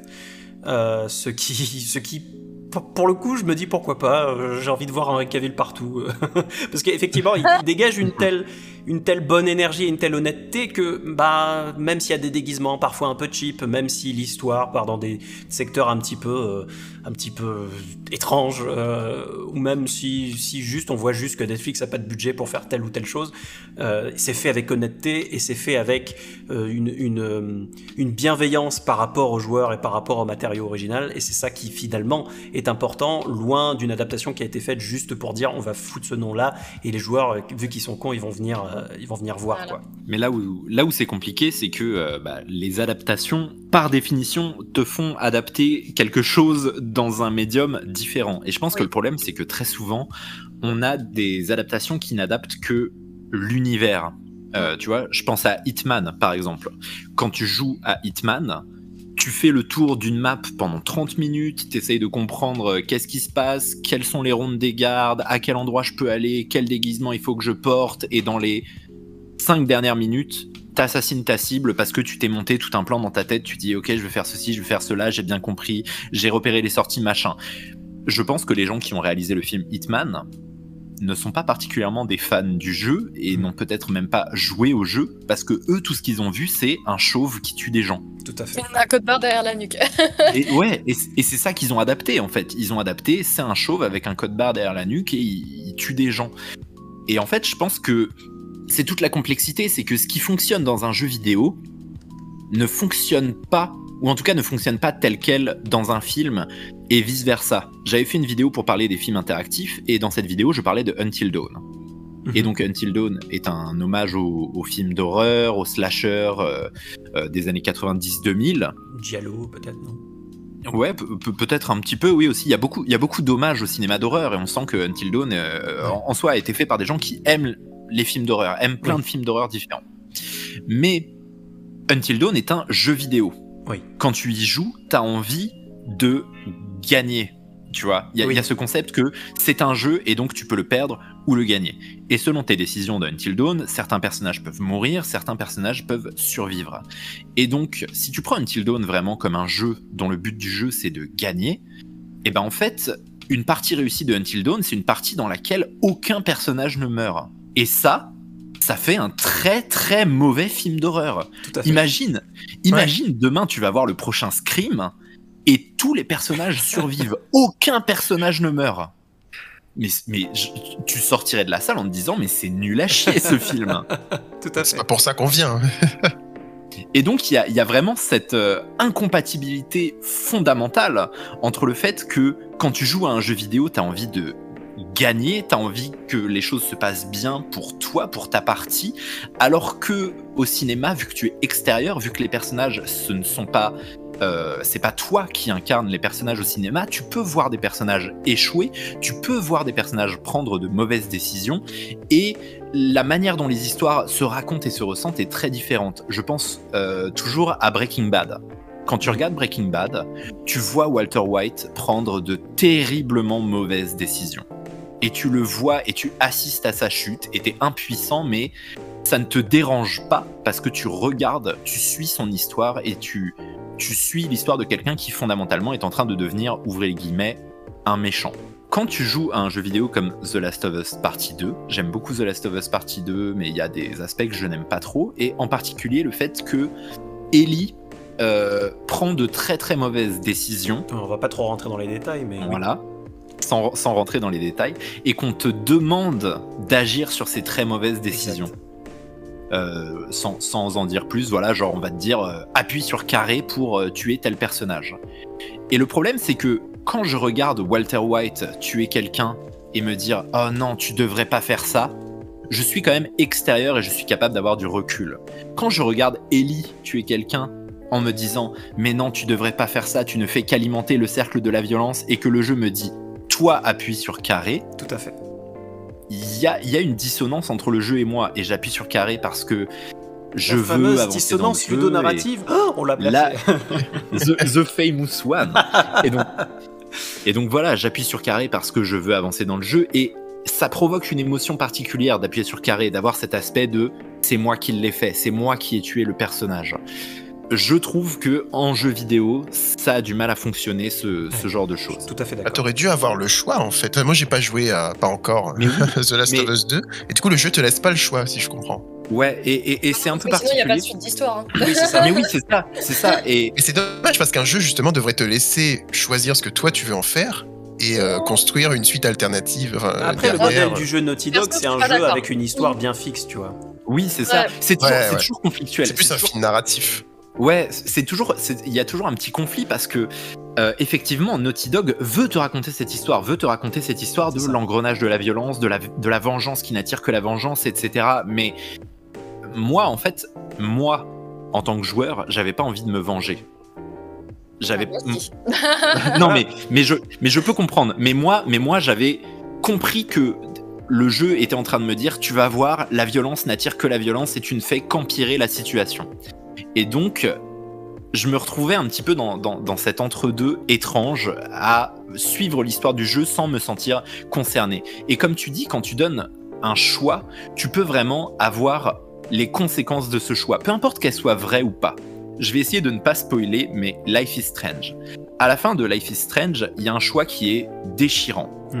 Et tu sais quelle est la bonne fin. Tu, tu sais qu'il y a quelque chose que tu dois faire. Mais on te donne l'option de ne pas le faire. On, on te dit, tu peux faire le truc déchirant, ou tu peux choisir la mauvaise fin, entre guillemets. Et donc... Moi, je l'appelle la bonne du- fin. hein, dit ça. Oui, ouais, c'est non, non, mais c'est particulier d'un point de vue, point de vue émotionnel en tout Oui, cas. tout tu sais qu'il y a un truc, il y a un truc que t'as pas envie de faire, mais que tu devrais Oui. faire pour atteindre la, la voilà, pour, pour atteindre l'histoire que le jeu veut te raconter. Et tu peux refuser de le faire jusqu'au bout. Tu peux refuser de le faire, mais puisque tu acceptes, tu as les conséquences de tes actes qui pèsent sur toi. Et, et pour moi, c'est pas une vraie. euh, T'as pas une vraie liberté dans cette scène. On- tu- Non. tu peux choisir de ne pas faire euh, l'action déchirante, mais en faisant ça, tu sais que t'as pas vraiment atteint le, la fin du jeu et le message que le jeu voulait te, te communiquer. Et après, bon, c'est mon, c'est mon interprétation. Mais voilà. Pour moi, c'est presque un faux choix. Et le simple fait qu'on te donne un choix, c'est pour rendre ça plus difficile. Et ça te fait poser beaucoup de questions sur toi-même. Euh, sur... C'est mhm. ça qui est génial, c'est que ça te pose un vrai dilemme. Est-ce que j'ai envie d'être égoïste? Ou est-ce que mhm. j'ai envie de penser au, bien commun, entre guillemets? Après, c'est peut-être parce que je suis très sensible pour le coup aux émotions dans les jeux vidéo que je dis ça, mais euh, il y a des, des, choses. Euh, enfin. il y a, y a des, des, des, actions qui m'ont été imposées dans les jeux qui pour autant m'ont fait culpabiliser. je vais avoir deux exemples, je pense. Le premier, ça va être Red Dead 2.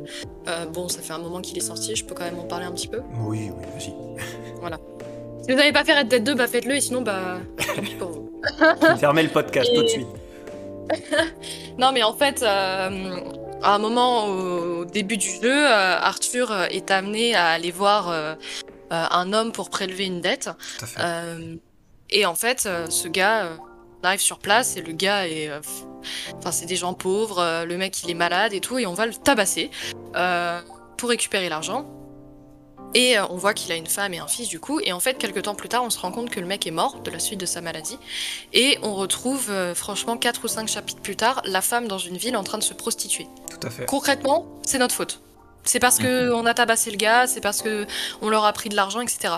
On n'a pas le choix de faire cette quête, elle est obligatoire pour avancer dans l'histoire. Euh, donc peu importe comment on joue, peu importe ce qu'on fait, on se retrouve à avoir cette femme du coup qui se prostitue. Et pour autant, avec moi, quand j'ai vu cette femme en train de se prostituer, bah je m'en suis vraiment voulu.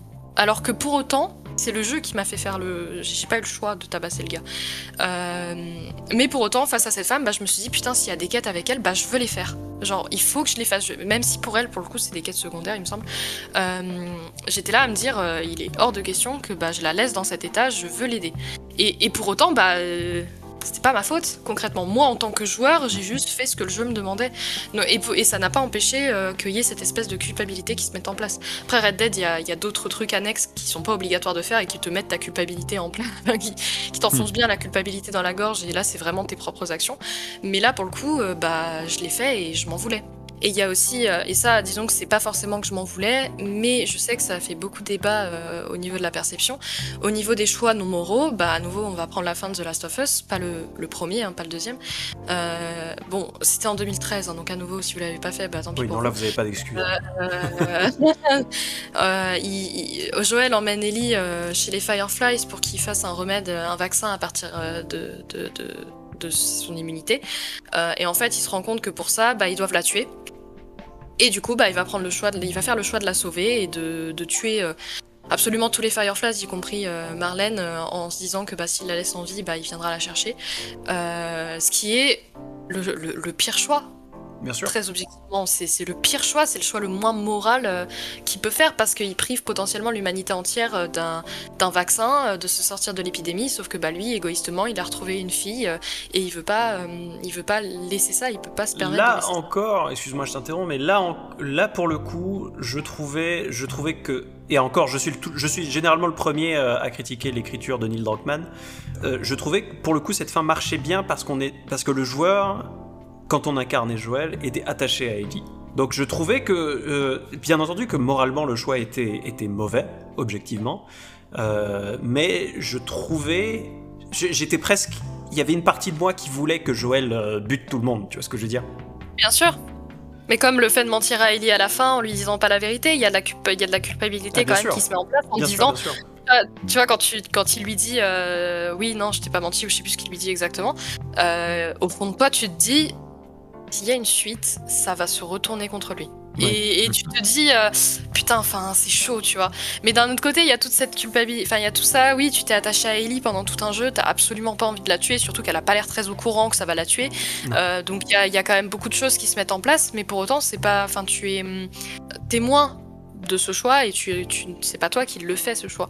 Donc c'est et pour autant ça fonctionne. Donc pour moi ça dépend juste de la manière dont c'est écrit. Bien sûr. Euh, parce qu'un jeu un jeu à choix, euh, surtout que des fois euh, comme tu disais, les choix, bon bah, tu fais un choix, mais concrètement, on s'en bat les couilles de ce que tu as choisi. Ça dépend, parce que tu peux avoir des très mauvais jeux à choix qui, au fond, te t'atteignent pas tant que ça, alors que pour autant, c'est toi qui as fait les choix. Et des Mhm. jeux euh, qui euh, moralement enfin et mentalement t'atteignent plus que euh, euh, que si tu avais pas fait le choix Euh, y a, y, a, il y, a, il y a- du coup comme je vous ai dit Red Dead a beaucoup d'exemples comme ça après il y a l'honneur qui fait un peu euh, figure de choix par moment mais il y a, il y, a, il y a God of War par exemple s'il y avait eu des options de dialogue dans God of War je pense qu'on aurait été très nombreux à être plus gentils avec Atreus dès le début alors Hmm. que euh, c'est super important dans l'évolution des personnages que euh, Kratos reconnaisse Atreus en l'appelant Son qu'à la fin du jeu. Je, je mais pense aussi, ouais, y a- y a la performance des. Enfin, tout ça, ça me faisait penser déjà à la performance de Troy Baker euh, en tant que Joel dans The Last of Us. C'est c'est clairement le rôle qui m'a fait tomber amoureux de Troy Baker et qui continue à être dans The Last of Us 2 à être excellent. Et euh, Christopher Judge en Kratos. euh, Ouais. qui, qui, dans une interview que j'avais regardée du jeu, qui disait que le rôle de Kratos, pour lui, c'était une, une lettre dans laquelle il s'excusait en- envers l'éducation qu'il avait, euh, envers la relation qu'il avait pu avoir avec ses propres enfants, et ils font en larmes euh, quand, quand il fait ça, et tu le sens dans ce jeu qui a, qui a des tripes là-dedans. Et c'est vrai qu'il y, a- il y a cette notion d'empathie aussi qui peut, qui peut intervenir. C'est ça. Mais en fait, Alors il- que vraiment, si on avait eu le choix, je pense que tout le monde aurait fait. euh, T'aurais eu euh, euh, dire euh, oh là là, euh, tu aurais pu mieux faire euh, Boy euh, ou euh, Well done my son, euh, Hug Atreus, et il y en aurait plein qui auraient fait ah, Hug Atreus, et t'aurais été là en mode ok, donc le build-up des personnages, on va se faire foutre quoi. Donc c'est, c'est- je pense que c'est pas toujours. Il y a vraiment des, des, des, des situations qui sont pas du tout faites pour. Tant que c'est bien écrit, en fait, un, jeu sans choix euh, sera très bien. Mais pour moi, ce sont deux, euh, ce sont deux approches de la narration qui sont très différentes. C'est-à-dire que euh, pour tout ce que j'avais à dire sur le fait que The Last of Us Partie 2 ne me laisse pas faire mes choix, je suis par contre d'accord sur le fait que c'est une histoire qui a été prévue pour se passer de telle manière et c'est une histoire qui peut être émouvante. La fin du premier The Last of Us m'a beaucoup ému. J'ai aucun souci avec ces choses-là. Je pense juste que ça me fait ressentir les choses différemment. Et après, ça, c'est purement une question d'émotion et de ressenti personnel. Et les émotions sont non négociables. Tu vois, tu me parlais de Red Dead Redemption 2. Si toi, tu t'es senti coupable d'avoir tué ce mec dans Red Dead Redemption 2, euh, je peux pas te dire non, tu t'es pas senti, tu t'es pas senti coupable. Je dis juste que sur moi, ce sont des choses qui marchent un petit peu moins. Et pour autant, je peux me, laisser émouvoir dans une histoire. Mais euh, dans ce cas-là, je prends vraiment, comme tu dis, l'histoire de God of War. Les décisions que prennent Kratos, ce sont des décisions que prennent Kratos. Et donc, je suis ému par euh, euh, effet miroir, entre guillemets. Je suis, je suis ému en entrant en empathie avec ce personnage. Je suis pas ému parce que moi, j'ai pris des décisions et que je réfléchis aux conséquences de, mes propres actes. C'est vraiment deux manières très distinctes de raconter des, des choses. Il y a un truc que je trouve très intéressant, c'est que récemment, enfin récemment, il y a quelques années quand même, mais j'ai joué à un jeu qui s'appelle The Beginner's Guide. Et The Beginner's Guide m'a beaucoup fait réfléchir à ce que pouvait faire le jeu vidéo. Parce que pendant très longtemps, euh, j'ai pensé qu'il y a des choses que le cinéma pouvait faire et que le jeu vidéo ne pouvait pas faire. Et en particulier le documentaire tu peux faire des films documentaires, tu peux prendre une caméra et aller filmer de vraies personnes de manière non scriptée, mais quand tu fais un jeu vidéo, tu es obligé de construire quelque chose. Si tu fais un jeu vidéo documentaire, tu es obligé dans tous les cas de faire une reconstitution euh, inspirée de faits réels, mais qui ne sera jamais vraiment quelque chose de réel. Et sans trop rentrer dans les détails, The Beginner's Guide réussit à faire, euh, à te présenter ce que pourrait être un jeu vidéo documentaire. Puisque quand tu commences à jouer à The Beginner's Guide, tu as un narrateur qui se présente, qui est euh, Davey Ridden, qui est le créateur de The Stanley Parable, un Ah, des créateurs de The Stanley Parable.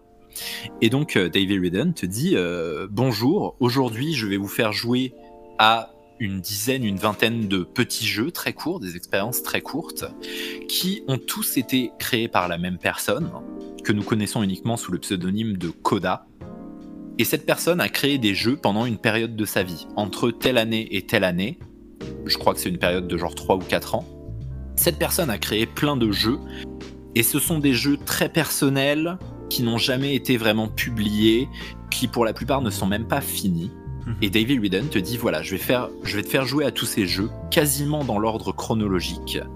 Et uniquement en jouant à ces jeux, on va essayer de comprendre qui était Koda, quelles étaient ses obsessions, quels étaient les sujets qui l'intéressaient, et on va essayer de comprendre qui est Koda uniquement à travers son œuvre.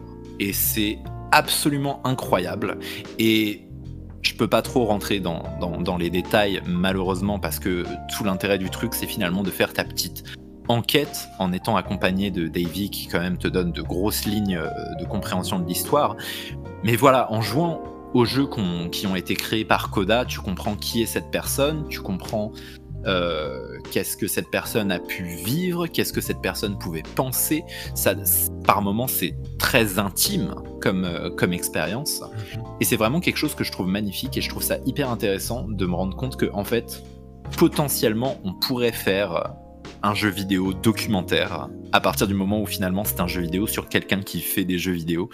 Mais, mais voilà, je, je trouve ça vraiment cool et j'espère qu'on va pouvoir voir dans un futur proche d'autres d'autres jeux qui poussent encore les limites, qui expérimentent avec de nouvelles choses et je trouve ça vraiment fascinant la manière dont le jeu vidéo indépendant en particulier réussit à toujours nous amener de nouvelles idées, nous surprendre. Enfin, encore aujourd'hui, je me fais encore surprendre euh, par des par des jeux qui ont des idées complètement nouvelles et révolutionnaires et et ça, je trouve ça, je trouve ça fascinant. Et, euh, voilà, ce, voilà. ce, sera, ce sera une conclusion formidable pour ce podcast, dans lequel on a pris beaucoup de tangentes, mais j'imagine que pour un sujet pareil, c'était euh, une, presque une condition sine qua non que de prendre des tangentes. Ouais, non, mais comme tu le dis, il y aurait encore euh, beaucoup, beaucoup à dire. J'avais des exemples, en plus de ce, des quelques notes que j'avais, des trucs qui me venaient en tête en vous entendant, mais bon, du coup, Peut-être un épisode 2 à l'occasion, hein, si vous êtes chaud. Et eh oui, eh oui, peut-être euh, on se revoit dans la suite. en tout cas, écoutez, ça, a été un plaisir. Euh, je pense qu'on a déjà abordé euh, pas mal de, contours, c'était intéressant. Plein d'idées aussi de, jeux que je connaissais pas, donc merci, que j'irai voir, hein, notamment Beginner's Guide, là dont tu parlais à l'instant, Thomas. Je, mhm. je pense que je vais l'acheter bah, dès qu'on aura fini sur Steam. ça, se finit, ça se finit en une après-midi, vraiment, jouez-y, faites-le d'une traite, c'est une des expériences les plus singulières et les plus émouvantes que je connaisse dans le jeu vidéo. Vraiment, vraiment. En plus, j'ai fait Stanley Parable et j'ai adoré. Ah bah. Donc, si c'est dans la même veine, euh, j'adore parce que c'est justement le genre d'objet qui se questionne lui-même sur son format, ses limites, etc. Mm-hmm. Comme le jeu vidéo conscient qui sait qu'il est un jeu vidéo et qui joue avec ça, avec les limites, etc. Comme There is no game, tu vois, ce genre de truc, j'adore. Ouais, tout à fait. Et euh, il y a quelques films. Bah, Lynch fait ça aussi euh, dans Mulholland Drive, mais bon, on va pas revenir là-dessus. voilà. Regardez Twin Peaks, en tout cas, c'était hein. formidable. Ah oui, il y a Twin Peaks, oh là là. Il faudrait un podcast pour ça aussi. Un podcast Twin Peaks. Eh bien, très bien. Donc, euh, bah, je vous dis au revoir. Bah, c'était un plaisir. Donc, merci et à la prochaine. Bah, du coup, ouais, merci de m'avoir reçu et à une prochaine également, potentiellement. Et merci tout le monde, c'était un grand plaisir, c'était très intéressant. Euh, j'espère euh, qu'on se reparlera euh, fort bientôt. Et puis ciao tout le monde, merci d'avoir écouté. Et moi je vous dis à très bientôt sur les internets.